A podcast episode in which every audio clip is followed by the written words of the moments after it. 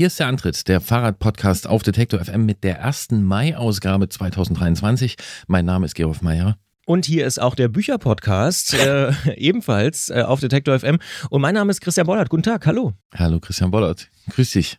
Ich grüße zurück. Äh, ist nicht ganz quatschig, ne? Wir sind tatsächlich in den letzten Tagen so ein bisschen im Buchwahnsinn gewesen. Bibliophil Bibli unterwegs. Bibliophil. Nicht, nicht nur Radio, Radiophil und ähm, Audiophil. Fahrradophil oder wie auch immer. Velophil. Velophil, ja. Ja.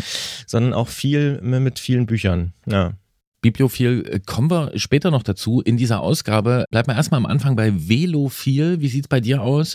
Äh, Okay, du hattest jetzt ein kurzes, langes Wochenende, Ein Sehr kurzes, ja. ähm, aber hast es trotzdem geschafft auf den Gaul? Nicht auf den sportlichen Gaul, auf den Alltagsgaul Ja, habe ich ist geschafft. was. Aber immerhin, ja, ja, ein bisschen Fahrrad gefahren bin ich. Und ich war, das wissen die ein oder anderen Hörerinnen und Hörer, äh, tatsächlich gestern ein bisschen laufen. Also an dem Tag vor unserer Aufzeichnung ein, ein Stündchen laufen. Das wissen die Hörer. Ja, Das habe ich hier schon mal erzählt, dass ich auch ab und zu gerne mal laufen gehe. Also, dass ich ja. nicht. Äh, ich dachte, das wäre gestern irgendwie. Nein, es waren nicht viele dabei, äh, glaube Ja. ich. Oder hoffe ich, ehrlich gesagt.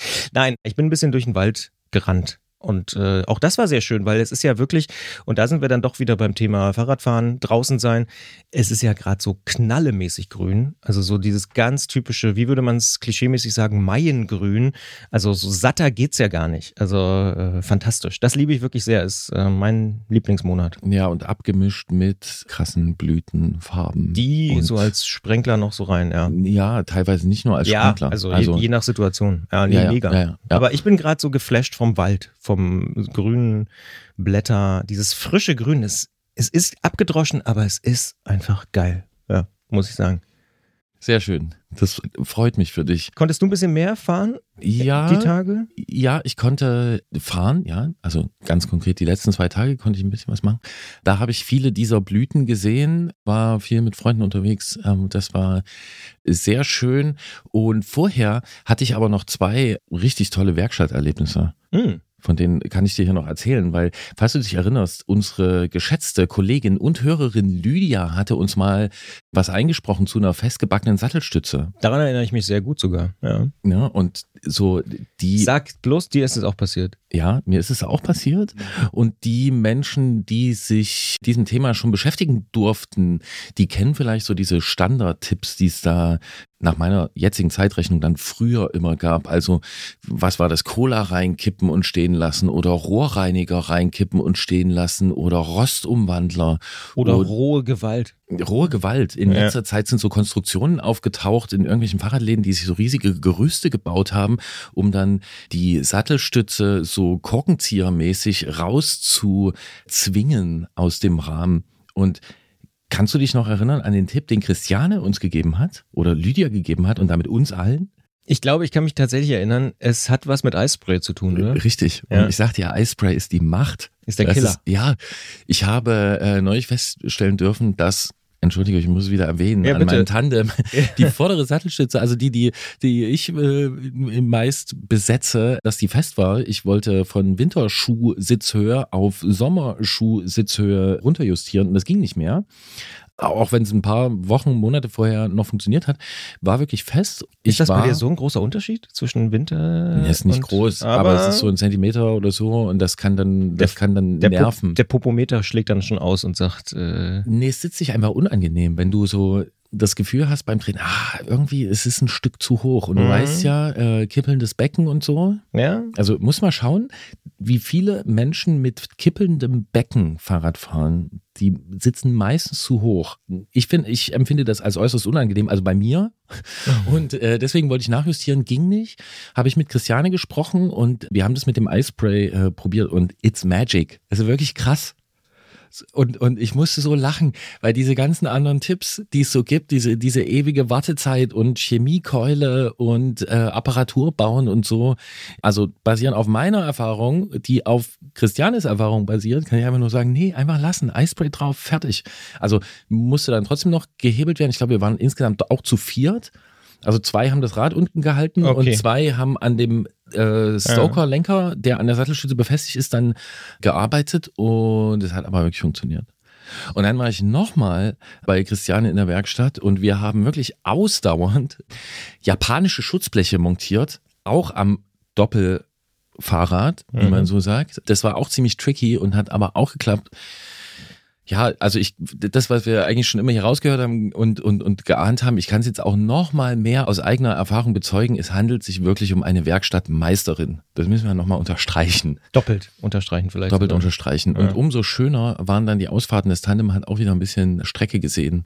Sehr ist schön. durch Wiesen und äh, äh, Blüten und alles Mögliche gefahren, geglitten sozusagen. Toll. Ähm, richtig gut. Ich hoffe, dass ihr da draußen auch die Chance hattet, in den letzten Tagen und Wochen ein bisschen das Rad schon auszufahren. Ich habe viele Nachrichten gesehen, so nach dem Motto, endlich Sonne, gutes Wetter, Frühling. Ich glaube, wir sind mittendrin. Und mittendrin sind wir auch wieder in diesem Frühjahr und dann können wir jetzt hier auch mal diesen Lokalbezug aufmachen. Ne? In Leipzig ist dieses Frühjahr normalerweise immer verbunden mit unter anderem einer Veranstaltung oder zwei, die Leipziger Buchmesse und das äh, Lesefestival, wenn ich das richtig sage, Leipzig liest, was hier in der ganzen Stadt in verschiedenen Locations stattfindet.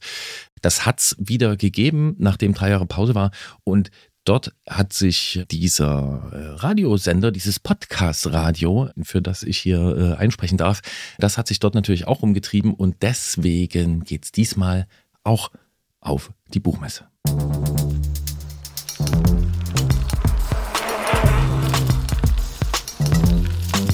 Antritt. Der Fahrradpodcast von Detektor FM. Gerolf hat es ja eben schon so ein bisschen angesprochen. In den letzten drei Jahren, das kann man sich eigentlich kaum vorstellen, ist sie, wie so viele andere Veranstaltungen, auch pandemiebedingt ausgefallen. Ende April ist es jetzt wieder soweit gewesen. Die Leipziger Buchmesse hat wieder stattgefunden zu einem ungewöhnlichen Termin. Normalerweise ist es immer so im März, diesmal eben ein bisschen weiter hinten. Ich glaube auch, um auf Nummer sicher zu gehen, dass nicht doch nochmal die Pandemie reinhaut. Hat funktioniert.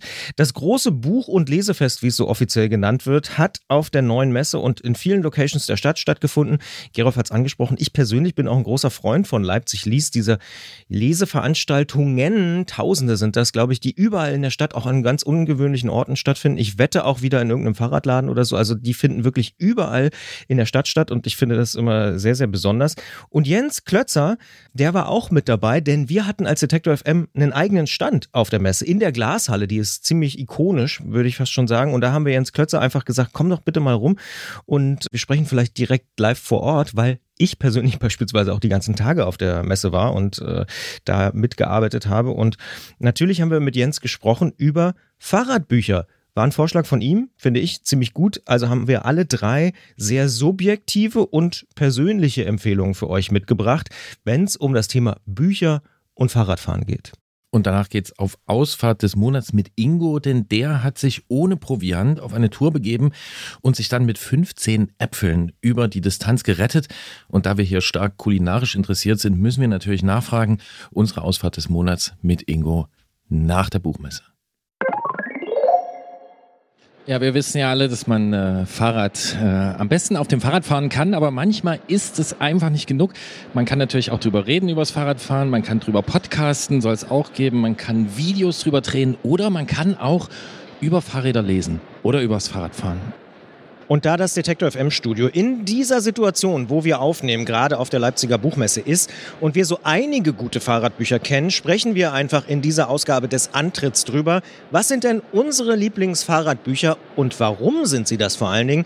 Unser Technikfreund Jens Klötzer vom Tourmagazin ist extra aus München zu Gast hier in Leipzig auf der Buchmesse und wir freuen uns sehr, dass er hier persönlich da ist und sagen, hallo Jens, herzlich willkommen hier bei Detektor FM auf der Leipziger Buchmesse. Hallo und vielen Dank für die Einladung. Jens, wenn wir über Fahrräder sprechen und vor allen Dingen, wenn wir über Fahrräder lesen, dürfte dir als Printjournalist das ja relativ nahe liegen. Ne? Also du bist ja so ein bisschen dichter dran als wir als Podcaster. Wie wichtig sind denn neben Zeitschriften tatsächlich Bücher, die guten alten Bücher für dich? Die sind mir tatsächlich sehr wichtig. Ich habe auch wirklich inzwischen eine relativ große Sammlung an Büchern, die sich viel mit Rennrad, mit Rennradtechnik und mit Radsport befassen. Ähm, nicht nur Fachbücher, sondern auch Romane, äh, Biografien von Radsportlern und sowas. Alles zusammengetragen. Äh, Leider viel zu wenig gelesen. Äh, die Zeit fehlt Aha. einfach. Äh, irgendwann, wenn ich mal in Rente bin, werde ich mich nur noch damit befassen und dieses Regal durchlesen. Aber ich habe sie schon mal bei mir, ja. Wann wird das sein? Mit 67 hoffentlich. In welchem Jahr? Verrate ich nicht. Alter, Rechenaufgaben äh, gibt es jetzt hier. Nee, wir stellen fest, ähm, also nicht nur ich lerne Christian in diesem Podcast immer noch ein bisschen besser kennen, sondern wir lernen natürlich auch Jens kennen und Jens scheint ein richtiger Bücherwurm zu sein. Wir können auch sagen, die Idee, jetzt hier in Klingeln bei Klötzer im Antritt auf Detektor FM über Fahrradbücher zu sprechen, die stammt auch von Jens. Der hat gesagt, Mensch, lasst uns einfach über Nicht die unsere- schlechteste Idee, wie ich finde. Äh, Überhaupt nicht. Er hat gesagt, lasst uns einfach über unsere Lieblingsfahrradbücher sprechen. Christian und ich äh, haben die eingepackt. Und Jens hat es auch eingepackt. Und ähm, dann leg mal los, Jens. Welches Buch hast du mitgebracht? Ja, die Idee kam von mir und ich musste dann doch echt lange überlegen, welches ist eigentlich das Lieblingsfahrradbuch. Ist gar nicht so einfach, Ähm, ist mir nämlich auch aufgefallen vor meinem. Regal. Ja, genau, das ist gar nicht so einfach und ich hätte, also ich habe, man hat dann einfach mehrere. Ähm, aber ich habe eins ausgewählt, das mich einfach wahnsinnig beeindruckt hat. Ähm, das Buch heißt Das Kleingedruckte beim Radfahren äh, von Peter Appeltauer. Das ist ja ein Fachbuch, kann man sagen. Und äh, um das zu beschreiben, vielleicht ein bisschen zur Geschichte des Autors. Der Mann ist Physiker und äh, Rennsportingenieur, also Autorennsport, Sportwageningenieur und äh, nebenbei leidenschaftlicher Rennradfahrer. Und in seiner Freizeit haben ihn seine Radfahrkumpels immer viele, viele technische Sachen gefragt, technische Zusammenhänge, wie ist das jetzt mit der Aerodynamik, warum haben Fahrräder Speichenräder und Autos nicht und so weiter. Und er musste diese Fragen immer beantworten und hat dann irgendwann mal angefangen, das Ganze auszuschreiben und äh, irgendwie zu sortieren. Und das Ganze ist gemündet in einem Exzess, kann man sagen. 700 Seiten stark, äh, dreieinhalb Kilo fast schwer, fast bilderlos. Das ist nicht unbedingt in die Handtasche. Genau, und ähm, strotzt vor Formeln und Diagrammen und so. Aber was ich daran so beeindruckend ist, finde, ist, dass man als Laie vor diesem Buch keine Angst haben muss, sondern dass er es schafft, auch mit viel Humor und mit viel Praxisbezug einen immer wieder auf die Straße zurückzuholen und diese technischen und physikalischen Zusammenhänge zu erklären. Da muss ich natürlich als Laie sofort nachhaken, weil ich habe ein bisschen Angst, wo du das jetzt so beschrieben hast. Äh, so schwer, so lang, so dick, so viele Formeln. Warum muss ich keine Angst davor haben? Weil man die Formeln und Diagramme auch links liegen lassen kann Aha. und äh, sich auf den Text konzentrieren kann und den er sehr zugänglich auch für Laien rüberbringt und man dadurch sehr, sehr viel lernen kann, auch ohne dieses physikalische Verständnis zu haben. Das finde ich bemerkenswert. Ja, ich muss sagen, also ich kenne das Buch auch schon, ich habe das schon mal reingeguckt, ich habe es nicht durchgelesen. Äh, Ich finde den Titel hart äh, missverständlich. Weil, wenn man das jetzt hört, das Kleingedruckte beim Radfahren, das klingt so nach so einem kleinen Büchlein, so wo die wichtigsten Sachen stehen. Aber es ist ja wirklich. Ist ne, interessant, das wäre gar nicht meine Assoziation. Ich dachte eher so, oh Gott, das ist sehr kleinteilig. Ja, das kann natürlich Ja. auch sein, aber so Ja. unterscheiden sich die Menschen. Aber ähm, besonders interessant, also bei mir ist eine Weile her, dass ich reingeguckt habe, und besonders interessant finde ich, dass du auch gerade bei so einem Techniker, ne, dass du bei dem erwähnst, dass es mit Humor geschrieben ist. Hast du ein Beispiel dafür? Fällt dir eine Stelle ein? Du wirst das jetzt natürlich jetzt nicht hier live äh, finden, aber hast du noch was im Kopf, wo du sagst, das war wirklich witzig? Ja, da fällt mir was ein, nämlich so die Abhandlung über die Rollwiderstände von Reifen. Also der Hu- Humor in diesem Buch, der kommt alleine schon daher, dass er so tief ins Detail geht, äh, dass es so, also dass er das Unwichtige erklärt. Das macht er einfach auch so trocken, auch mit einer, ja, mit einem, mit einem gewissen, mit einer gewissen Selbstironie einfach. Also er weiß, Der hat Spaß ähm, dabei. Der hat, ja, der hat Spaß dabei, das Ding richtig auseinanderzunehmen, bis zum Kleinsten. Was wäre jetzt das Unwichtige beim Rollwiderstand beim Reifen? Ja, zum Beispiel, wie dieser Rollwiderstand überhaupt entsteht. Ja, also er beschreibt über zig Seiten, wie der Reifen sich verformt und warum dann Kräfte wirken und welche Kräfte wirken. Die Kraft an dem Punkt, wo der Reifen auf die Straße trifft, eben größer ist als an dem Punkt, wo er die Straße wieder verlässt, was ja, was ja die entgegengesetzte Kraft ist und so. Und das macht er, das macht er so trocken und ähm, irgendwie auch so ein bisschen klassenlehrerhaft, schullehrerhaft und das ist schwer zu beschreiben, aber das, kann, das kommt sehr ironisch rüber. Sehr gut. Ich finde, tiefer muss man das dann auch gar nicht beschreiben, weil man kann es ja nachlesen in diesem Buch. Du hast gesagt, fast bilderlos. Wenn ich so höre, es ist ein Buch, was sich so mit den physikalischen Gesetzmäßigkeiten auseinandersetzt, dann denke ich mir, ähm, sind da vielleicht auch irgendwie Grafiken drin und sowas, Tabellen oder äh, verzichtet er auch da drauf? Nein, massenhaft. Diagramme, äh, Skizzen, die das, die das auch veranschaulichen und verdeutlichen. Es bleibt natürlich sehr technisch. Mann ist ein Techniker und äh, man kann auch kritisieren, dass die Sprache mitunter schwierig ist. Also es gibt äh, Strecken, da steige auch ich dann irgendwie mal aus. Kapitel, die muss man vielleicht zwei oder dreimal lesen oder, oder Absätze, damit man sie versteht. Aber wie gesagt, ich finde, man kann sowas dann auch auslassen, wenn es einem dann echt zu tief wird und zu viel wird. Äh, das ist äh, in diesem Buch überhaupt nicht problematisch. Und ich habe, muss zugeben, auch ich habe dieses ganze Buch noch nicht gelesen. Äh, in Auszügen. Ich nutze das so auch als Nachschlagewerk ähm, und gucke dann immer mal rein, wenn ich irgendwie mal auf der Suche bin, wie man einen technischen Aspekt oder einen technischen Zusammenhang denn, denn irgendwie für Laien auch erklären kann. Da ist er eine sehr gute Hilfe auch in meinem Job. Ein Kompendium. Und sozusagen, genau. So kann man das sehen. Und äh, das würde ich ihm überhaupt nicht ankreiden. Wem würdest du dieses Buch empfehlen? Ich würde das Menschen empfehlen, die schon immer mal auf dem Rad darüber sinniert haben, wie das Ganze denn eigentlich funktioniert oder die das interessiert. Die Tiefe ist sozusagen unendlich, aber es ist einstellbar für einen selber, wie tief will man denn da einsteigen. Und ja, für solche Leute würde ich das empfehlen. Klingt wie so ein Podcast. Entweder hart, hart abnörden oder auch einfach im Hintergrund dudeln lassen. Ja. Praktisch. Stimmt, man kann ja beides entscheiden, auch beim Ja. Podcast. Ja. Ähm, eine Frage habe ich noch, Jens. Hast du ihn schon mal getroffen? Persönlich getroffen noch nicht, aber lang mit ihm telefoniert. ja. Und ja, also das vielleicht ist auch das äh, ein Grund dafür, dass ich das so gut finde.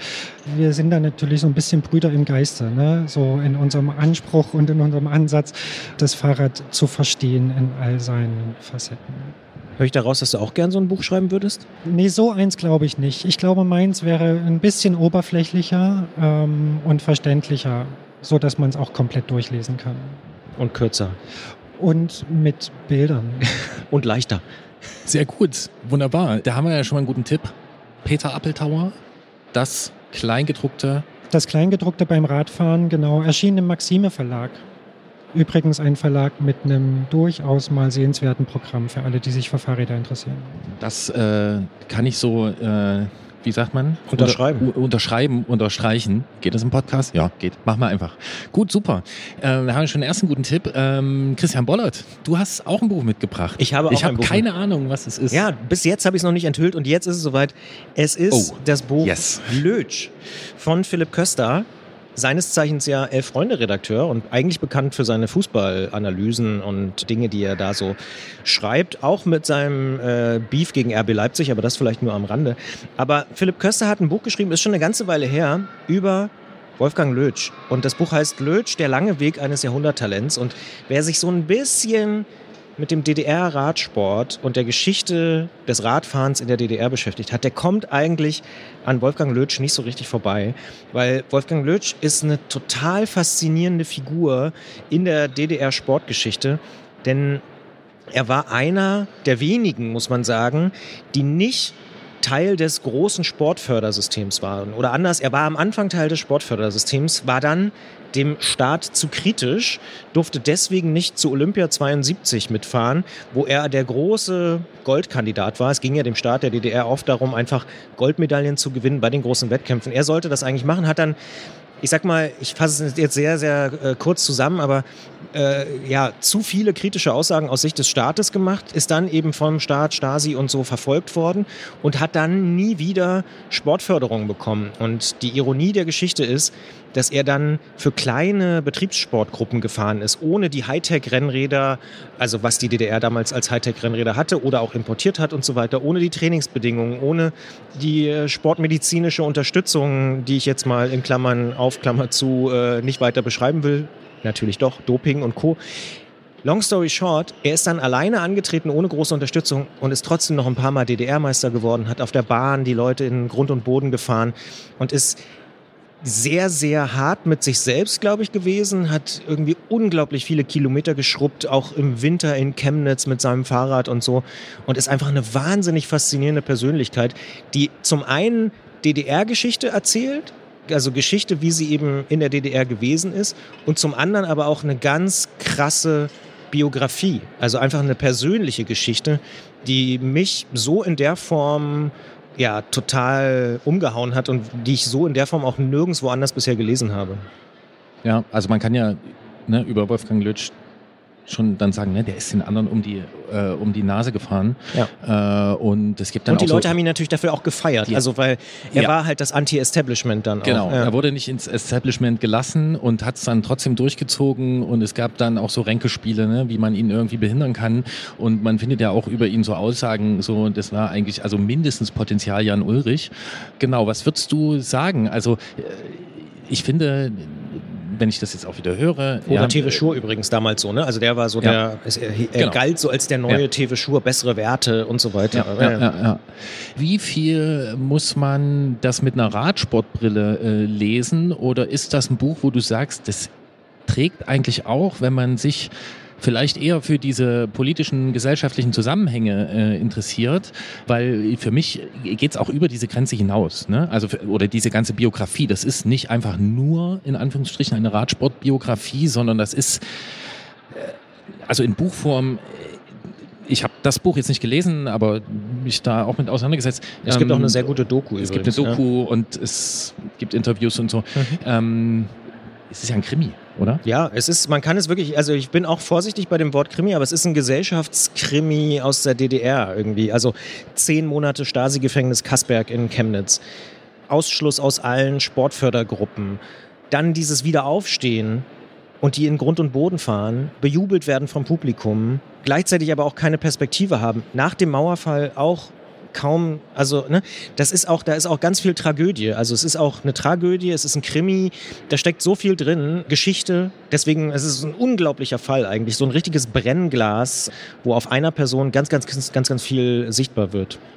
Ja, und du hast vorhin gesagt, er hat so ne, den, den, den Staat, gewisse Organe des Staates quasi, hast du provoziert gesagt, habe ich gerade nicht mehr genau im Kopf, ne? aber er hat irgendwie Aussagen getroffen, die da nicht gepasst haben. Ich kann mich auch so dran erinnern, ich habe mal mit ihm gesprochen auch darüber und so, dass diese Aussagen, wenn man die jetzt so hört, ja, das war teilweise gar nicht so wild. Also es gab mal irgendwas nach einer, nach einer Party oder so, das war eigentlich mit heutigen Ohren ist das relativ belanglos. Und es war doch auch so, dass er eigentlich auch sozusagen das Pech hatte, dass sein Bruder eigentlich als erstes in Ungnade gefallen war. Ist es der Fall? Oder habe ich das jetzt ganz falsch?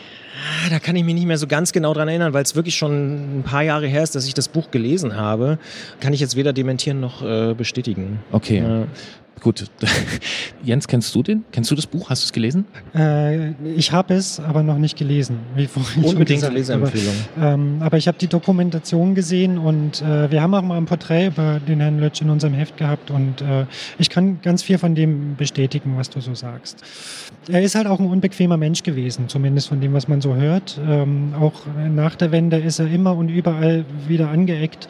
Da gab es auch mehrere Versuche, den Mann zu integrieren als Mechaniker in Rennsportteams und sowas. Aber leider, leider hat er wirklich nie wirklich, nie wirklich so beide Beine auf, die, äh, beide Beine auf den Boden bekommen. Ja, wobei er ja eigentlich Zeit seiner Karriere, sage ich mal, äh, doch dem, dem, dem Radsport ja ähm, erhalten geblieben ist. Ne? Ja, also er war Mechaniker. Dem und Radsport, so. Ich- ja, ja, Aber er hat es halt nie so richtig geschafft, in der Profiwelt dann zum Beispiel Fuß zu fassen nach dem Mauerfall und so weiter. Aber ich habe noch einen Knaller. Yes. Habe ich, glaube ich, weiß gar nicht, ob ich es jemals schon erzählt habe. In, äh, es gibt so eine kleine Jugendsünde von mir. Als wir Studierende waren, haben wir ein kleines Fahrradrennen organisiert in Leipzig. Das, Ich Fock- weiß. das Fockeberg-Zeitfahren. Aber ich weiß gar nicht, ob wir im Podcast schon mal drüber geredet haben haben. wir Ich nicht. glaube nicht. Aber ich habe an anderen Stellen habe ich, habe ich deine Spuren entdeckt. Das Ja, habe ich dir ja. auch noch nicht gesagt. Ja, es gab naja. übrigens mal eine Tourgeschichte darüber. Ach, übers Fockeberg-Zeitfahren. Ach, du warst an. schon bei uns im Heft. Das und, stimmt. Und wer, sag mal, das stimmt. und, und, und, Das stimmt. Mit einem roten T-Shirt. Ich kann mich noch erinnern. Es war schweinekalt.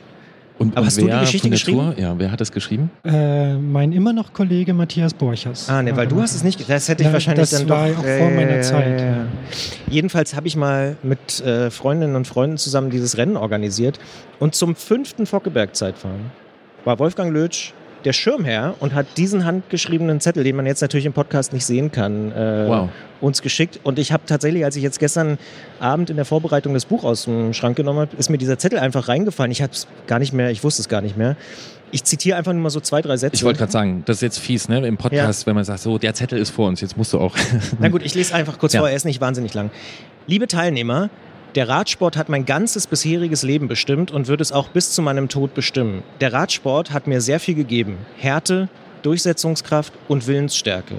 Trotz Diskriminierung der DDR-Sportführung habe ich niemals aufgegeben. Ich freue mich, Schirmherr des fünften Fockeberg-Zeitfahrens zu sein.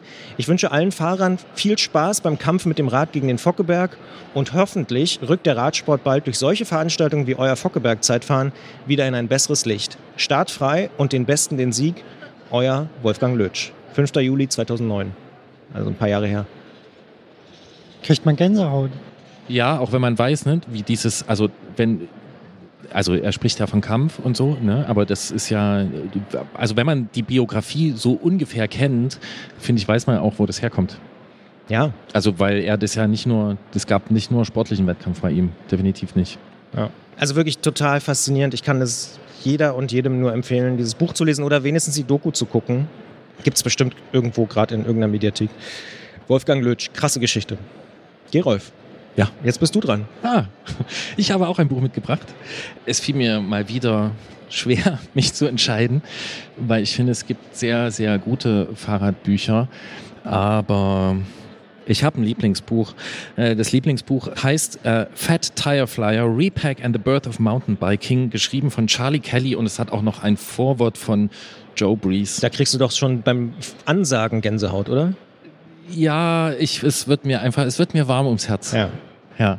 Soll ich kurz was dazu sagen, was da drin steht? Ja, bitte. Ja, also vor äh, geschätzten fünf Jahren haben wir auch in diesem Podcast eine Serie gemacht, die sich mit den Ursprüngen des Mountainbikens auseinandergesetzt hat. Wir haben unter anderem auch mit Charlie Kelly gesprochen, der das Buch geschrieben hat. Wir haben auch mit Bis Joe heute Breeze- übrigens eine Sternstunde dieses Podcasts, darf ich sagen, weil es deine Idee war. Ich fand es wirklich super. War eine sehr, sehr gute Serie. Ja, die, die durch sehr glückliche Fügungen des Schicksals bin ich vor einigen Jahren relativ nah an, an diese Menschen rangekommen, die irgendwann mal in den Hügeln äh, nördlich von San Francisco das Mountainbike aus Versehen erfunden haben.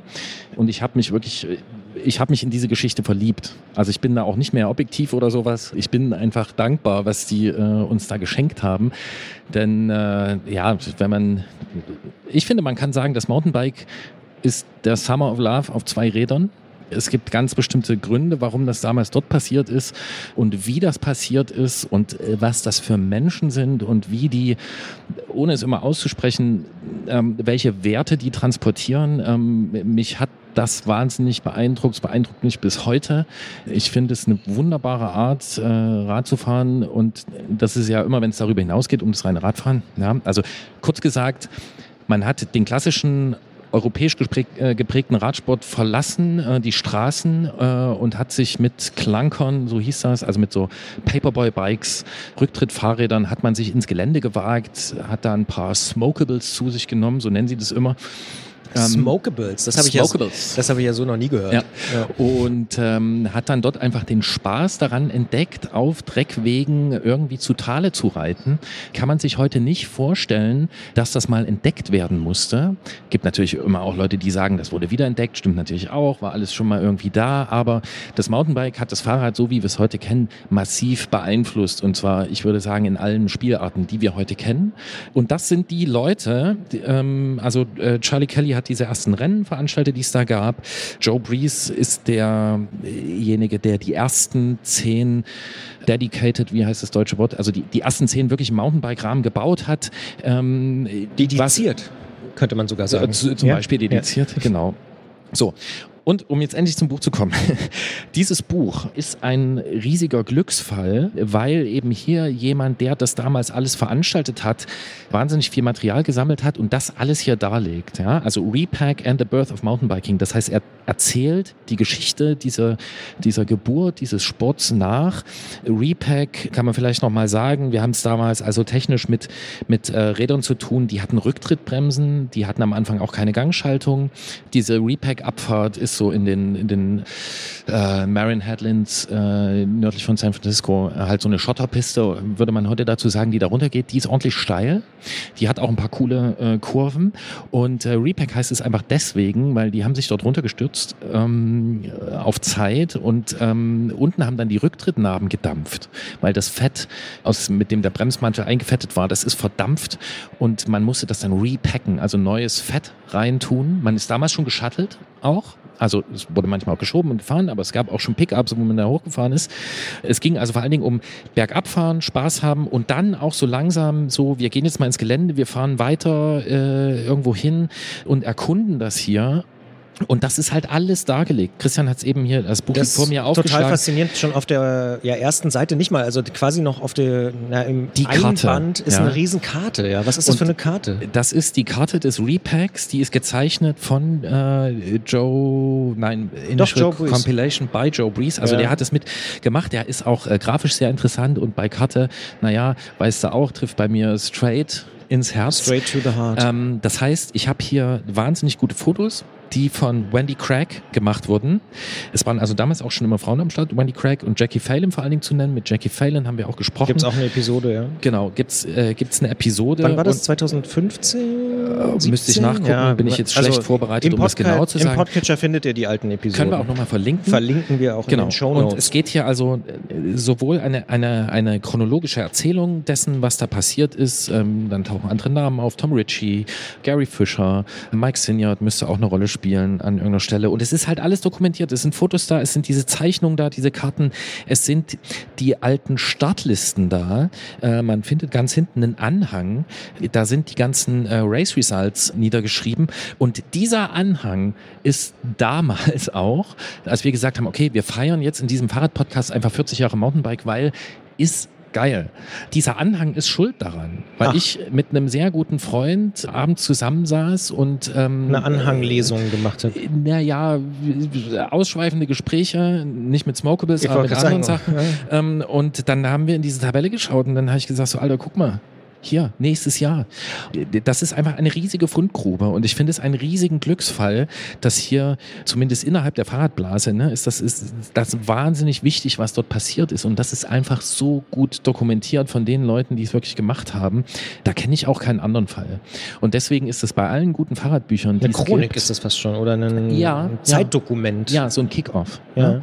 Und ähm, äh, wie gesagt, ich, ich, also mir geht es nicht nur darum, dass es dokumentiert ist, das ist schon mal ziemlich gut, sondern auch, was dabei transportiert wird. Ne? Und dieses, die, die haben zwar Zeit gemessen und so, und das ist alles geil und Racing ist geil und irgendwie da die Schleuderkurve fahren und hast du nicht gesehen, das ist alles cool, aber am Ende so, lass uns rausgehen, lass uns das nutzen als Werkzeug, um unsere Umgebung zu entdecken, um unsere Freundschaften zu pflegen, um uns auch nicht nur mit diesem Gegenstand zu beschäftigen, sondern darüber hinaus zu gehen. Äh, Und ich finde diesen Umgang äh, mit dem Gegenstand Fahrrad und auch untereinander, der hier so ausstrahlt, den finde ich einfach, ja, pathetisch gesagt, trägt mich das bis heute. So, also ich finde das einen sehr tollen, einen sehr tollen Umgang mit dem Fahrrad. So, Das hört so man viel dir. zu meiner Liebeserklärung. Das ist eine große Liebeserklärung. Also ich finde, das hört man raus, oder Jens? Total. Und ich, also ich kann das völlig verstehen. Und ich würde, also ich glaube, Chronik ist untertrieben. Man Bibel? könnte, Nee. ja, eine Bibel des Mountainbike-Sports, glaube ich, ist das, oder? Also ich ähm, bin dem Mountainbike jetzt nicht so nah, aber der, also alleine dieses Titelbild ist ein Denkmal. ähm, Fotocorner, ja. kennt man. Auch der Name Fat Tire Flyer ist ein Begriff. Äh, Charlie Das- Kelly war übrigens auch Journalist. Also der Fat, Tire Flyer war Genau. eine Art Mountainbike-Magazin. Das, war das könnte erste, man- Mau- das war das so erste Mountainbike-Magazin, ja, also genau. und das war- ist, ja, Und von daher glaube ich auch, dass es einfach gut geschrieben ist Ja. und, und total fesselnd ist. Ja, und das ist nämlich auch der Glücksfall. Ne? Das ist gut, dass du es erwähnst, dass er eben auch äh, da von Anfang an, er hat diese Rennen veranstaltet. Er hat mit Gary Fisher die Firma Mountainbikes gegründet, die übrigens namensgebend ist für die ganze Sparte. Ähm, man hat damals noch von All-Terrain Bike gesprochen und das hat sich dann, aber wie man das bei anderen Produkten kennt, hat sich dann der Markenname als Gattungsbezeichnung eingebürgert sozusagen. Und er hat eben das alles schon dokumentiert in diesem Magazin. Und dass der da ist, dass er, äh, wie sagt man, die Mauke hat, also die, die Muße, das alles auch darzulegen. Die Schutzpe. äh, In diese, ja, Chutzpe. äh, das alles darzulegen in diesem Buch, das ist ein Glücksfall. Und neben dem, ne, also grafisch, die Karten sind super und diese Logos sind, sind top. Es gibt da endlos Motive, man kann sich da drin vergraben. Wer irgendwie da einsteigen will und das äh, vielleicht ein bisschen ergründen will, aus welchen Zusammenhängen ähm, eigentlich dieser Umgang mit dem Fahrrad kommt, dem kann ich das echt empfehlen. Also Fat Tire Repack and the Birth of Mountainbiking von Charlie Kelly und Joe Breeze erschienen bei Velopress, ist auf Englisch das Buch, ähm, bekommt man im Internet zum Beispiel, aber auch im Fahrrad, also äh, Quatsch, nicht im Fahrradhandel. Im wär Buchhandel. Das wäre also es wäre ein sehr guter Fahrradladen, der dieses Buch zum Verkauf hätte. äh, man bekommt es auch im Buchhandel. Genau, wir verlinken es. Das ist mein Lieblingsbuch. Jens, danke für diese Idee, dass wir die Bücher mitbringen, weil was ich total faszinierend finde, und das ist ja kein Quatsch, jeder von uns stand jetzt irgendwie vor dem Bücherregal und hat ein Buch ausgesucht und es ist ja total unterschiedlich. Also ich glaube, das war eine super Idee. Weil es Das sind ja ganz unterschiedliche Aspekte des Fahrradfahrens und da sind wir eigentlich wieder beim Antritt. Absolut. wir- Ja, aber- und die sind aber auch alle, die haben alle eine ziemliche Tiefe, würde ich sagen, oder? Also jetzt, ich wusste nicht, was ihr mitbringt. Ähm, Ich, deswegen ich auch nicht. Ich hatte wirklich ganz kurz Angst, dass vielleicht jemand anders dasselbe Buch mitbringen könnte. Weil stellt euch mal das vor. Das, das wäre peinlich Das, gewesen. äh, das, das hätte passieren. Ja. Zum Das hätte in Beispiel. der Tat passieren können. Aber Wisch ich, gegen ich, also ich muss auch Danke sagen für diese tollen Bücher. Ja, freue ich mich voll drüber. Ja, und wenn wir mal Podcast-Pause machen, dann können wir ja mal einen Lesezirkel machen, dann können wir ein bisschen vorlesen. Ich würde sagen, ähm, ähm, ja, also Jens Buch nehmen wir nicht als erstes, weil das wird dauern. Vielleicht als Einstieg so Zum als Einschlafen. Ja. Ja, oder, Ja. in Technikklausur oder sowas. Ja. Sehr ja, gut. Okay, und wenn wir keine Ideen mehr haben, machen wir einfach einen Radbuch-Podcast. Dann können wir immer daraus vorlesen. Ist vielleicht auch nicht schlecht. Wir haben ja schon den Rad-Food-Podcast. Ja. Genau. Lässt sich Jens, super viel Zeit füllen. darf ich das noch kurz, Bitte. wenn wir einmal dabei Na sind? klar. Weil von dir, von dir wissen wir, das ist nicht dein Lieblingsessen unterwegs auf dem Rad. Oh, Okay. mein Lieblingsessen unterwegs auf dem Rad. Riegel. Äh, nee, nee, nee. Banane. Nee, nee. Ja, ja. Also vielleicht Wusste nicht ich das schon, ja. Lieblingsessen, aber es ist einfach das Praktischste. Und am geilsten, oder? Siehst Ja, du? ja. Habe ich das schon mal Also, Ich habe bestimmt so schon mal gesagt. Ich finde Banane total langweilig, aber auf dem Fahrrad ist die Banane der absolute Knaller. Ja, ja, Ja. ja. Also die- praxistauglich, günstig und gibt viel Energie und so. Einfach die Mischung macht's bei der Banane, ja. Und das Buch, das schreibt man dann auch noch. Und dem nee, jetzt muss ich doch nochmal nachhaken. äh, und Kuchen? Wie sieht's da aus? Also, Herr Bollert leitet ab, es tut mir leid. Naja, Kuchen du ist- hast es angefangen. Also, Kuchen ist natürlich viel, viel besser als Banane, aber Ja. isst sich auf dem Rad auf dem halt Rad schlecht. doof, genau. Ja, aber nehmen wir mal an, du würdest anhalten. Äh, da, be- beim Anhalten würde ich die Banane in der Trikottasche lassen und mir einen Kuchen kaufen. Und was für einen? Äh, Puddingstreusel. Puddingstreusel. Akzeptiert. Ich bin zufrieden. Wunderbar. Vielen Dank für diese Idee. Vielen Dank für die, äh, dass du die Zeit gefunden hast, hier rumzukommen. Und äh, ja, Ja, vielen Dank für die Einladung. Mal so schön luftig hier. wunderbar. Tschüss, gute Fahrt. Mir hat es echt viel Spaß gemacht auf der Buchmesse, aber nicht nur unser Gespräch, sondern überhaupt so dieses Da ähm, zu sein. ja, da zu sein. Und mir geht's eigentlich mit Messen immer so, dass ich mich da nur sehr eingeschränkt konzentrieren kann. Also ich habe da irgendwie eine kurze Aufmerksamkeitsspanne, um da konkret mich mit Sachen zu beschäftigen. Da muss ich mich schon zwingen. Ich hatte auch nicht so wahnsinnig viel Zeit, aber vor dem Gespräch bin ich so ein bisschen durch die Hallen gelaufen und habe einfach so diese Atmosphäre äh, so ein bisschen aufgesogen. Und ähm, ich habe es vorher nicht gewusst, dass das irgendwie gefehlt hat. Ja, aber da habe ich echt gemerkt, so, ey, das ist gut, weil ich finde auch dieses, dieses Buchpublikum ist irgendwie ein sehr, sehr sympathisches, ein sehr, die Leute sind freundlich, die Leute sind alle Zugewandt. zugewandt, ähm, ernsthaft, an Themen interessiert. Man nimmt auch so aufeinander Rücksicht in so irgendwie Situationen, wo es irgendwie da eng wird in so einer Halle. Dann ist ja noch diese Manga, Comic, Manga und Comic Con, heißt Mhm. die so? Ja, ich glaube Manga-Con oder so. Aber genau. Ja, äh, diese, Manga- diese, und Comic-Messe. Ja. diese Comicmesse ist noch parallel auf dem Leipziger Messegelände. Das heißt, da laufen noch ein Haufen Leute rum, die sich krass verkleidet haben teilweise. Das ist irre, was die für einen Da, Aufwand da, das ist betreiben. richtig irre. Ja, ja. Aber auch die sind so in ihrer, äh, also sind alle freundlich. Total. Und Für die ist es auch so ein Jahreshighlight. irgendwie. Genau, und Ja, dann aber auch in dieser Selbstverständlichkeit, ich laufe jetzt hier rum als diese oder jene Figur, ist ja völlig klar, ist das auch schon wieder so sympathisch, dass ich so diese ganze Atmosphäre, ich war zweimal ähm, Mhm. bei euch äh, auf der Messe, ich habe es echt genossen, einfach nur dort zu sein, muss ich echt sagen. Ja, du hast ja schon da auch noch eine viel größere Packung quasi bekommen, ne? Ja, das stimmt. Ich finde auch, also A, habe ich mich wahnsinnig gefreut, äh, dass es wieder stattgefunden hat und B, was für uns auch das aller, allererste Mal, dass wir einen eigenen Stand auf der Leipziger Buchmesse hatten. Wir waren schon oder sind seit Jahren eigentlich in Frankfurt auch zu Gast mit einem eigenen Stand, sind dort ja auch Podcastpartner der Frankfurter Buchmesse. Aber Leipzig hatte nochmal so einen ganz eigenen Touch, weil man sagt das immer so im Klischee in Frankfurt, das ist so die wichtige Branchenmesse, da werden die Geschäfte gemacht, die Deals gemacht und so. Und Leipzig gilt immer als Publikumsmesse, aber das kann ich im ganz positiven Sinne auch bejahen und bestätigen, denn ich glaube, wir hatten noch nie als Podcast-Radio so eine Aufmerksamkeit. Wir hatten auch einen super Stand in dieser, ich habe sie ja schon angesprochen, in der Glashalle, also da, wo alle eigentlich einmal durch müssen. Das heißt, fast jeder Besucher und jede Besucherin ist mindestens einmal an unserem Stand vorbeigelaufen. Und ich weiß gar nicht, wir haben noch nie so viele Aufkleber verteilt von Detektor. Wir sind noch nie so viel ins Gespräch gekommen wie an diesen vier Tagen. Und wie du sagst, sehr, sehr interessiert und überhaupt nicht irgendwie krawallig oder unangenehm oder so, sondern ganz im Gegenteil zugewandt, offen, neugierig. Also das war unglaublich schön zu sehen und auch wie unterschiedliche was ist die Mehrzahl von Publikum? Publika wahrscheinlich, Publikä, keine Ahnung, jedenfalls verschiedene Formen von Publikum. Wir hatten, weiß ich nicht, äh, bei uns war Fitzek zum Beispiel der große Star-Autor, aber auch Roland Kaiser und dann aber auch irgendwie kleine antirassistische Verlage und sonst irgendwas. Also ganz, ganz unterschiedlich, was da so für Leute waren und alle waren irgendwie cool. Also sehr, sehr sympathisch und wir hatten alle so eine ja, so eine totale Hochstimmung. Ich glaube, jede Mitarbeiterin jeder Mitarbeiter hat das sehr, sehr genossen, da diese vier Tage auch sehr, sehr anstrengend und konzentriert zu arbeiten. Aber eben mit diesem Feedback war das unglaublich bereichernd. Als ich kam am Freitag, ähm, wurde mir sofort eine Roland Kaiser Anekdote erzählt. Ja, stimmt. Willst du es kurz sagen? Ja, ich fand ich super. Es war also ein Hardcore-Fan oder eine Frau ähm, da, die gleich morgens um 9.30 Uhr sich, und wir hatten so, ähm, so eine kleine Bühne aufgebaut, wo wir die Gespräche geführt haben und davor waren so Papphocker, wo man sich hinsetzen konnte.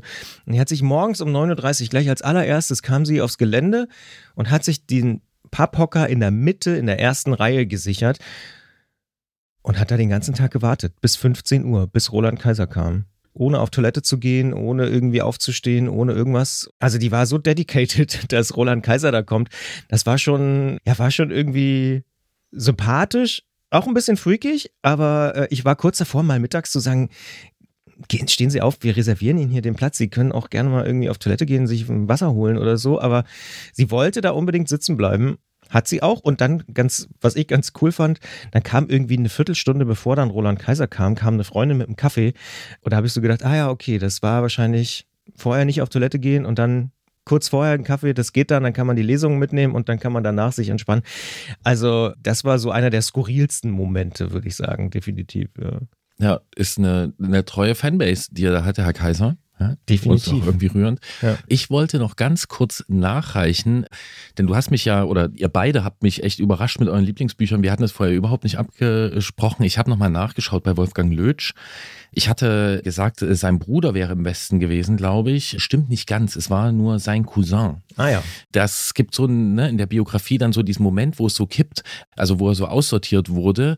Das lag wohl einfach daran, dass er diesen Cousin im Westen hatte, äh, also in der BRD und auch da Kontakte bestanden, einfach familiär und er wollte einfach nicht in die SED eintreten. Und dann ist gekippt und ich glaube 50 inoffizielle Mitarbeiter der Stasi auf ihn angesetzt. Also ja, Irre. hier nochmal mit Nachdruck die Empfehlung, sich mit äh, der Biografie und dem Buch äh, auseinanderzusetzen. Und jetzt müssen wir ja sagen, wenn jetzt nur Buchmesse wäre, dann wärst du jetzt wahrscheinlich auch entspannter. Du könntest dann auch wieder äh, Radfahren, vielleicht nicht nur dein Stadtrad, ist ja aber nicht so. Das hat auch Auswirkungen auf diesen Podcast, vielleicht. Eventuell. Ja. ja, denn was liegt bei dir jetzt auf dem Teller? Na, wir haben so ganz kurz so einen Tag freigemacht am 1. Mai und sind dann eigentlich direkt aufs Spinnereigelände gefahren, also auf ein anderes Gelände hier in Leipzig bei uns vor der Haustür und ähm, produzieren da und organisieren die Medientage Mitteldeutschland. Das ist auch vielleicht gar nicht so unvergleichbar zur Leipziger Buchmesse, wenn ich da ein bisschen ausholen darf, weil die Leipziger Buchmesse ist so das Frühjahrsevent der Buchbranche, die Frankfurter Buchmesse ist das Herbstevent und wir organisieren als Firma, als GmbH, auch die Medientage Mitteldeutschland. Das ist das Frühjahrsevent der Medien- und ja, Digitalbranche. Und im Herbst gibt es auch ein äh, Herbstevent, das nennt sich dann Medientage München. Und das findet dementsprechend in München statt. Und wir hier in Leipzig machen das eben. Und das ist zufälligerweise dieses Jahr, weil die Buchmesse so spät ist und die Medientage so früh, prallt das so direkt aufeinander. Und deswegen komme ich eigentlich von einer Messe zum nächsten Festival oder zu den Medientagen, wie auch immer, und habe da so zwei sehr besondere Wochen mit äh, relativ wenig Zeit zum Rennradfahren. Ja, ja und auch zum äh, Fahrradpodcasten. Auch ähm, Fahrradpodcasten ist da äh, genau. eng getaktet. Ja. Genau nehme ich dir auch nicht übel, ist alles okay, ist alles cool, hat nur die Auswirkung, dass wir jetzt eine Ausfahrt des Monats hören werden, von der wir Stand jetzt zur Aufzeichnung dieser Moderation noch nicht sagen können, ob auch Christian Bollert mit am Mikrofon stehen kann, denn er versucht, sich die Zeit noch irgendwie freizuschaufeln. Wir wissen es aber nicht, ob es klappt. Auf jeden Fall dabei bei der Ausfahrt des Monats ist aber Ingo und 15 Äpfel. Und was es damit auf sich hat, das hört ihr jetzt. Ich gebe mein Bestes dabei zu sein. Wir hier beim Antritt auf Detektor FM sammeln Fahrradgeschichten und wir haben noch lange nicht genug. Darum sprechen wir in der Ausfahrt des Monats einmal im Monat mit einer Person über ein Erlebnis, das er oder sie auf dem Rad gehabt hat. Egal, ob das eine Weltreise ist oder eine Trainingsfahrt, ein Sprintrekord, eine Langsamfahrt, ein Eichhörnchen wurde gesichtet oder auch eine Elster oder was anderes. Nehmt uns einfach ein Stück mit auf eure Ausfahrten. Und weil uns das so wichtig ist, habe ich auch in dieser Woche, die für mich zugegebenermaßen relativ eng getaktet ist, alles in Bewegung gesetzt, um hier mit dabei zu sein. Und jetzt bin ich mit dabei. Und in dieser Ausgabe sprechen wir nämlich auch mit Ingo, denn der hat zwischen Kassel und Fritzlar plötzlich auf dem Trockenen gesessen. Wir wollen natürlich mehr erfahren und sagen erstmal Hallo nach Mannheim, wo sich Ingo gerade aufhält. Hallo Ingo.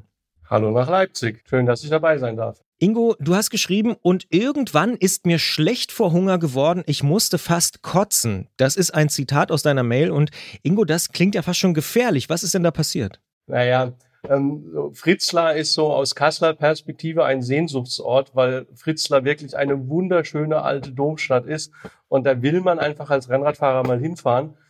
Und ich habe wirklich viele, viele Anläufe gebraucht, bis ich es endlich über Komoot geschafft habe, mir eine Tour zusammenzubauen, die eben nicht auf dem Rückweg im Volkswagenwerk in Baunatal endet und war dann ganz glücklich und die Woche drauf dachte ich mir, Mann, das machst du jetzt gerade nochmal.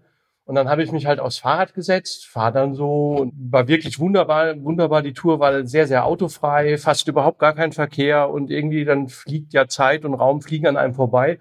Und dann komme ich nach Fritzlar rein und ah, fährst jetzt auf dem Marktplatz. Ach nee, und komm, ähm, Sonntag ist auch kurz, fährst du gleich wieder heim und dann an der Tankstelle vorbei und dann, ja, eigentlich solltest du mal die Speicher auffüllen. Habe ich dann irgendwie dummerweise nicht gemacht und bin dann weitergefahren. Und Fritzlar, das waren so ungefähr, ja, 35 Kilometer und weiß nicht, halbe Stunde später, keine Ahnung, so bei Kilometer 45 ist mir auf einmal so richtig schlecht geworden. Mir ist fast schwarz vor Augen geworden. Und dann habe ich mir nachgedacht, Mensch, wann hast du eigentlich zum letzten Mal was gegessen? Und dann fiel mir irgendwie ein, ey, das war ja gestern Mittag. Also ich habe wirklich fast 24 Stunden gar nichts gegessen und in den Flaschen war halt ein bisschen Zucker und ein bisschen Salz drin. Und ich musste wirklich absteigen. Mir, mir ist richtig, richtig schwarz vor Augen geworden. Es ging gar nichts mehr und ich habe es halt so toll geplant. Weit und breit kein Geschäft, weit und breit keine Tankstelle. Und irgendwann ist mir dann auch klar geworden, hey, das sind ja gar nicht 60 Kilometer, die ich mir da vorgenommen habe. Das sind ja irgendwie 80 und da sind ja jetzt noch 45 vor dir. Und dann habe ich so richtig, richtig Schiss gekriegt. Und ich glaube, jeder, der schon mal einen Hungerast hatte, der weiß genau, was in einem vorgeht. Und ich habe dachte mir einfach nur, das, das schaffe ich gar nicht. Und aber gut, irgendwie, du, du musst ja heim. Und dann bin ich weitergefahren und mitten auf dem Feld, Parkbank, adipöse Frau mit adipösen Kind nebendran und ein wunderbarer, großer Apfelbaum, der ganz merkwürdigerweise Mitte Juli schon randvoll mit richtig süßen Äpfeln war. Ich habe erstmal einen runtergeholt und der war wirklich knallsüß, richtig gut. Ich habe mich noch gewundert, warum sind die denn so früh reif schon? Versteht es gar nicht. Naja, jedenfalls habe ich mich dann neben diese Dame gesetzt und habe dann so 10, 15 Äpfel wirklich in mich reingestopft, bis mir davon dann fast schlecht geworden ist. Und dann habe ich mir noch die Trikottaschen mit, den, mit, mit anderen Äpfeln voll gemacht. Und irgendwie habe ich es dann echt geschafft, dann noch nach Kassel zu kommen. Und dann waren dann so 75 Kilometer voll. Und da kam dann die ersehnte Tankstelle. Ich wirklich mein Rad in die Ecke geworfen, reingerannt und so ein doppeltes Snickers gekauft und dann noch eine Flasche Fanta. Mich ins Gras gesetzt, die Snickers gegessen, die Fanta getrunken und man merkt dann ja, wie langsam so die Kalorien im Blut ankommen. Naja, und dann dachte ich mir, warte ich noch ein bisschen und dann lese ich mir so die Packungsbeilage in Anführungsstrichen durch und ich weiß jetzt nicht mehr, wie viel Kalorien das waren. Jedenfalls, da trifft einen ja der Schlag, wenn man das liest, wie viele das ist. Aber auf der anderen Seite, der Garmin hat halt auch gesagt, hey, zu Hause musst du echt noch mal nachlegen. Naja, und mit den Äpfeln habe ich dann letztendlich geschafft, meine kleine Fritzler-Runde doch erfolgreich zu, zu Ende zu bringen. Und ja, für mich war es deshalb ein Stück weit die Ausfahrt des Monats, weil ich die Runde seitdem wirklich richtig oft fahre und das ist so für mich die Hausrunde. Und ich habe da richtig Spaß dran. Ja, so viel. Dann vielleicht dröseln wir es mal noch mal ein bisschen zum Verständnis auf. Ich muss ehrlicherweise an dieser Stelle zugeben, dass ich eine absolute Bildungslücke habe. Ich kannte Fritzler bis zu deiner E-Mail überhaupt nicht. Was ist denn das Besondere an Fritzler? Das Besondere an Fritzlar ist, dass Fritzlar wirklich richtig schön ist. Es ist ein altes, mittelalterliches Städtchen mit einem Marktplatz, der mit Fachwerkhäusern umgeben ist und kurz hinter dem Marktplatz ist ein wirklich schöner Dom, der Fritzlarer Dom und wer sich ein bisschen religionsgeschichtlich auskennt, dem wird es jetzt was sagen, das ist auch eine Basilika Minor, also von einem Papst in irgendeinen höheren Stand als Kirchenbauwerk erhoben. Aber was Fritzlar wirklich ausmacht, ist, ist ein unglaublich schönes und unzerstörtes mittelalterliches Flair. Und wer vielleicht schon mal auf der Documenta war und Kassel kennt, der weiß nun, dass Kassel jetzt nicht so die Perle in Nordhessen ist. Ist halt extrem kriegszerstört äh, gewesen und Fritzlar ist da irgendwo der, also A, größentechnisch und, und B, schönheitstechnisch der absolute Gegenentwurf. Ich mache mit beim Aufdröseln, beim chronologischen Aufdröseln. Und zwar hast du ja gesagt und auch geschrieben, dass du Mittag des vorigen Tages, des vorherigen Tages, das letzte Mal was gegessen hast. Genau. Ist das was, was du öfter machst, dass du also abends nichts isst, morgens nichts isst und dann losfährst? Ja, das ist leider so eine ganz blöde studentische Angewohnheit, die ich irgendwie noch hab, obwohl mein Studium auch schon 20 Jahre her ist. Das war halt immer, man rannte in die Mensa hat sich den Bauch vollgeschlagen, hat sich noch einen Nachschlag geholt und das musste dann bis zum nächsten Tag reichen. Und ich mache das irgendwie immer noch. Also das ist jetzt auch nicht dieses berühmte Intervallfasten oder so. Das ist einfach eine schlechte Angewohnheit von mir. Und das passiert mir echt oft, dass ich losfahre und feststelle, oh, eigentlich hättest du mal was essen sollen. Jetzt hast du ja gesagt, das ist trotzdem deine Ausfahrt des Monats und du hast auch beschrieben, dass da ja schon so eine große Angst dabei war. Ich kenne das, wenn man so einen Hungerast hat. Also ich hatte noch nie so ein Extrem. Ich hatte es aber schon zwei, dreimal, dass Leute, mit denen ich gefahren bin, dann Hungerast hatten. Das ist ja wirklich dann eine richtige Angst. Das ist wirklich die absolute Angst. Also ich, bevor ich angefangen habe, so, so Fahrradmagazine zu lesen, habe ich das andauernd gehabt und mir war überhaupt gar nicht klar, was, was mir da passiert. Und ich kann mich noch an einmal erinnern, da kam ich aus, äh, aus, aus Hanmünden, das ist vom Prinzip wie Fritzlar bloß im Norden Kassels.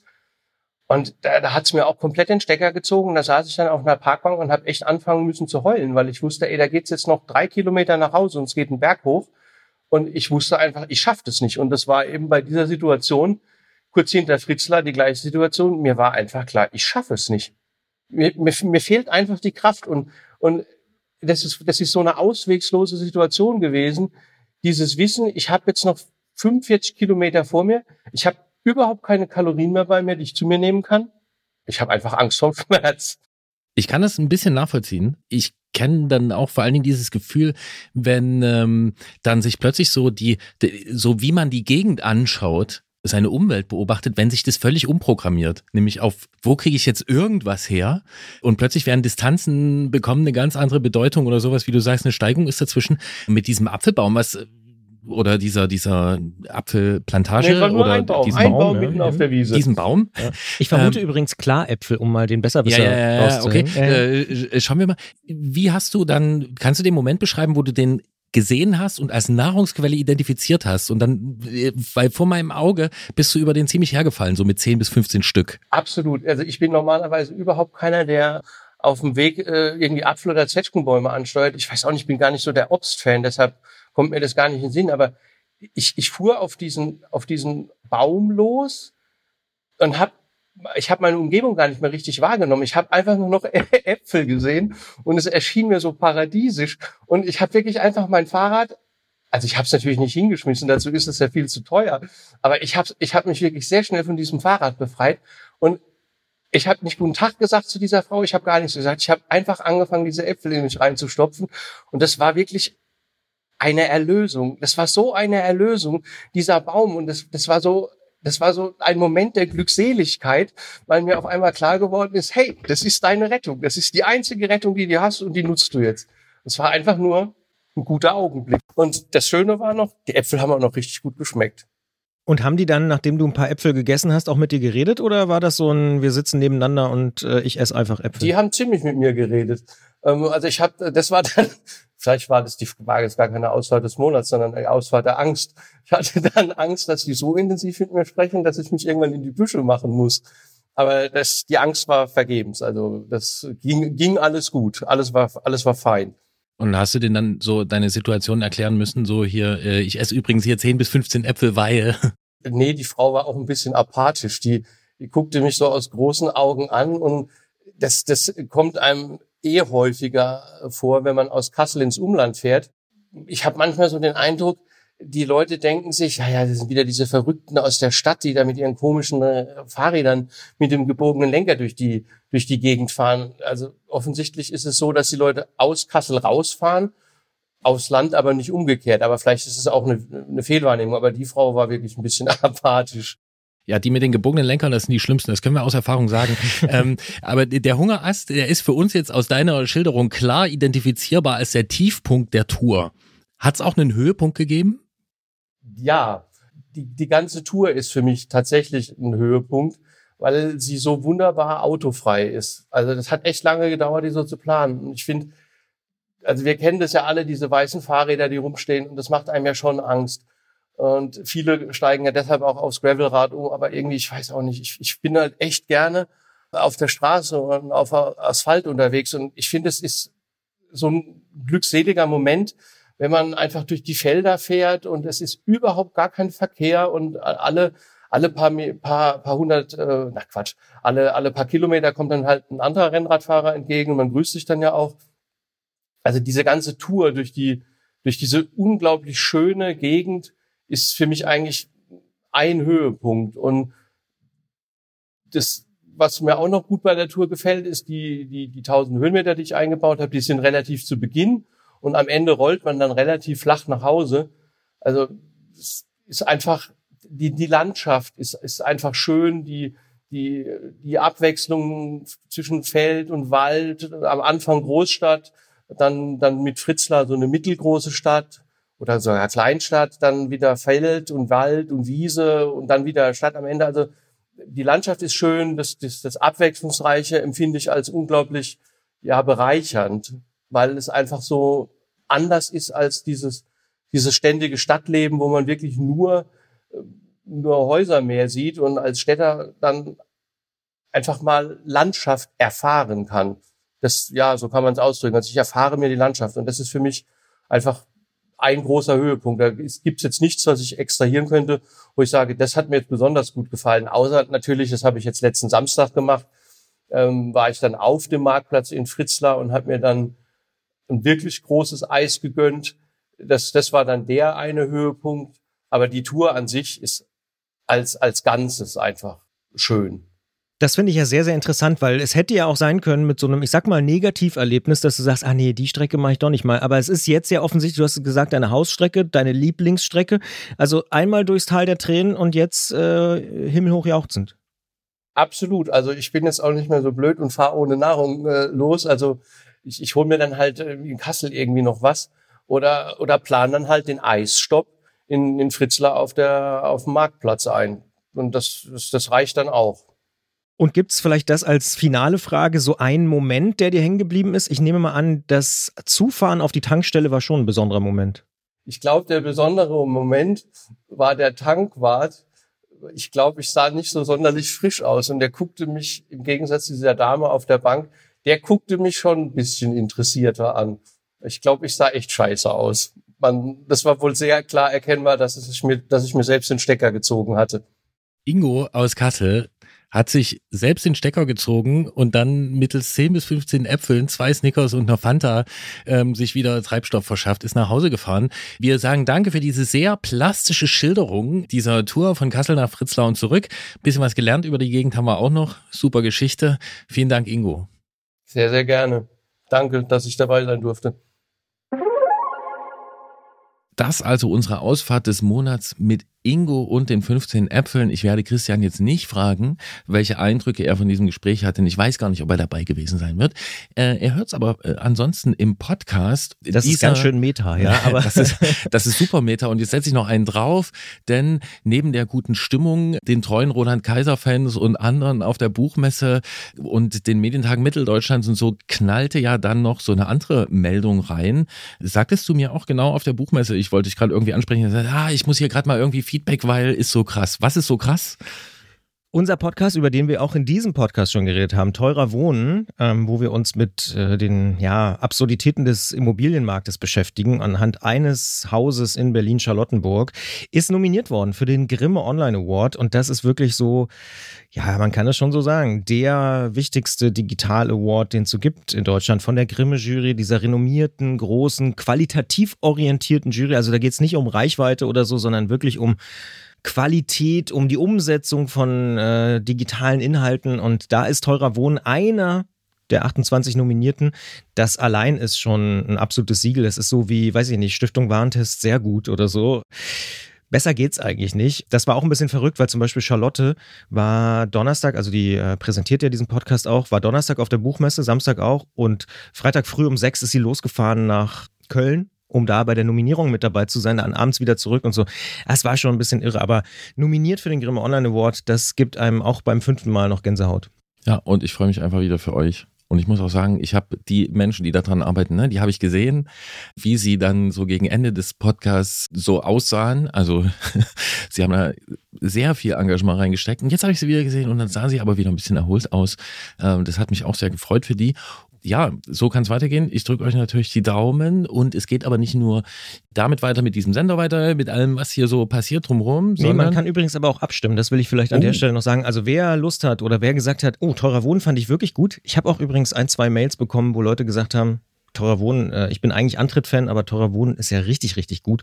Man kann abstimmen auf der Seite des Grimme-Instituts für teurer Wohnen. Wenn ihr das machen wollt, freuen wir uns natürlich. Ich glaube ehrlich gesagt nicht, dass wir den Publikumspreis gewinnen, weil da sind auch so Leute nominiert wie Joko und Klaas. Wenn die einmal husten äh, bei Social Media, dann äh, sind unsere Chancen jetzt nicht so alle, aller, aller höchstens. die husten noch nicht. Aber vielleicht husten die auch nicht. Wir freuen uns trotzdem über jede Stimme. Dementsprechend, wer abstimmen will, macht das gern. Wir freuen uns darüber. Und ja, verrückt. Also das ist schon ein bisschen irre.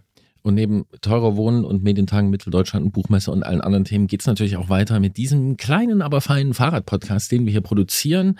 Die nächste Ausgabe gibt es für alle Menschen, die uns auf Steady und Apple Podcasts unterstützen, am 12. Mai und für alle anderen am 19. Mai. Bis dahin erreicht ihr uns unter Antritt.detektor FM mit Lob, Kritik, Anregungen und Ausfahrten und natürlich auch auf Instagram oder Facebook.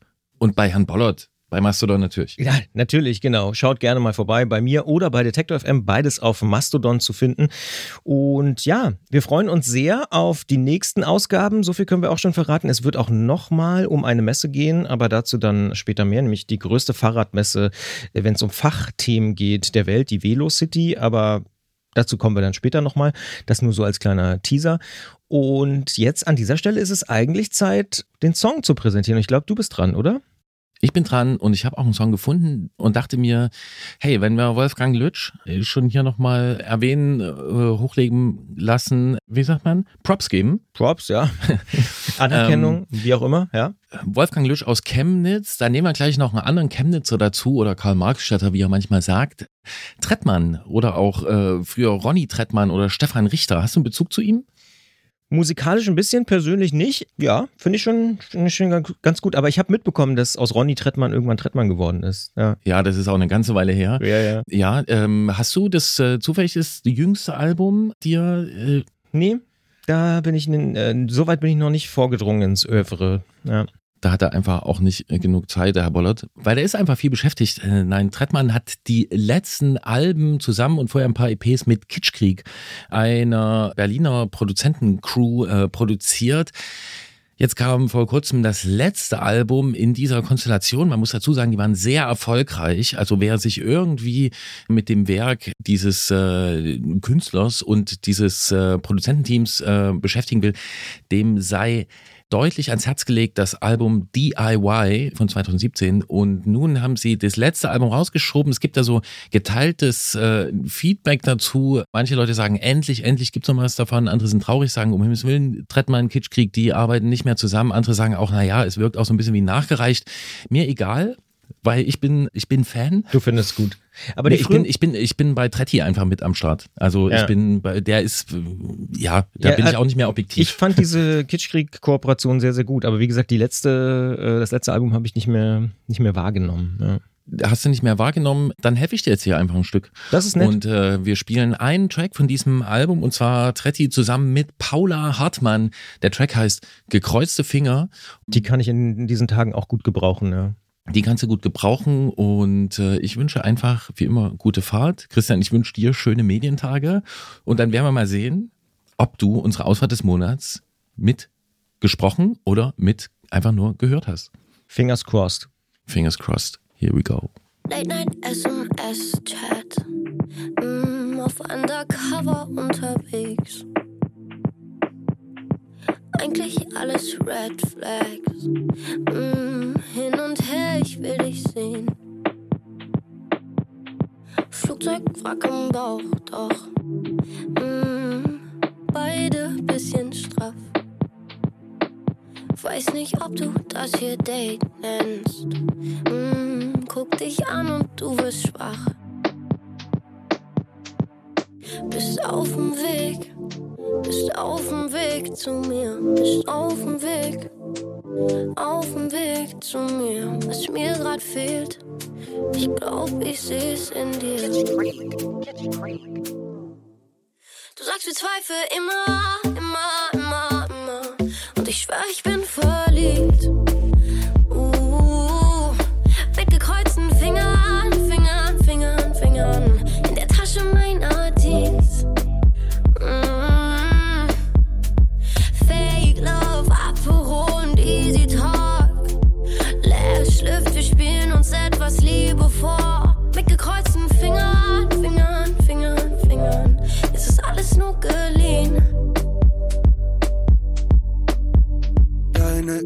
Koordinaten auf meinem Telefon. Finally, dein Standort ist mein Ziel. Setz einen Fuß vor den anderen durch das Monochrom. Spiegelbildfassade ist stabil.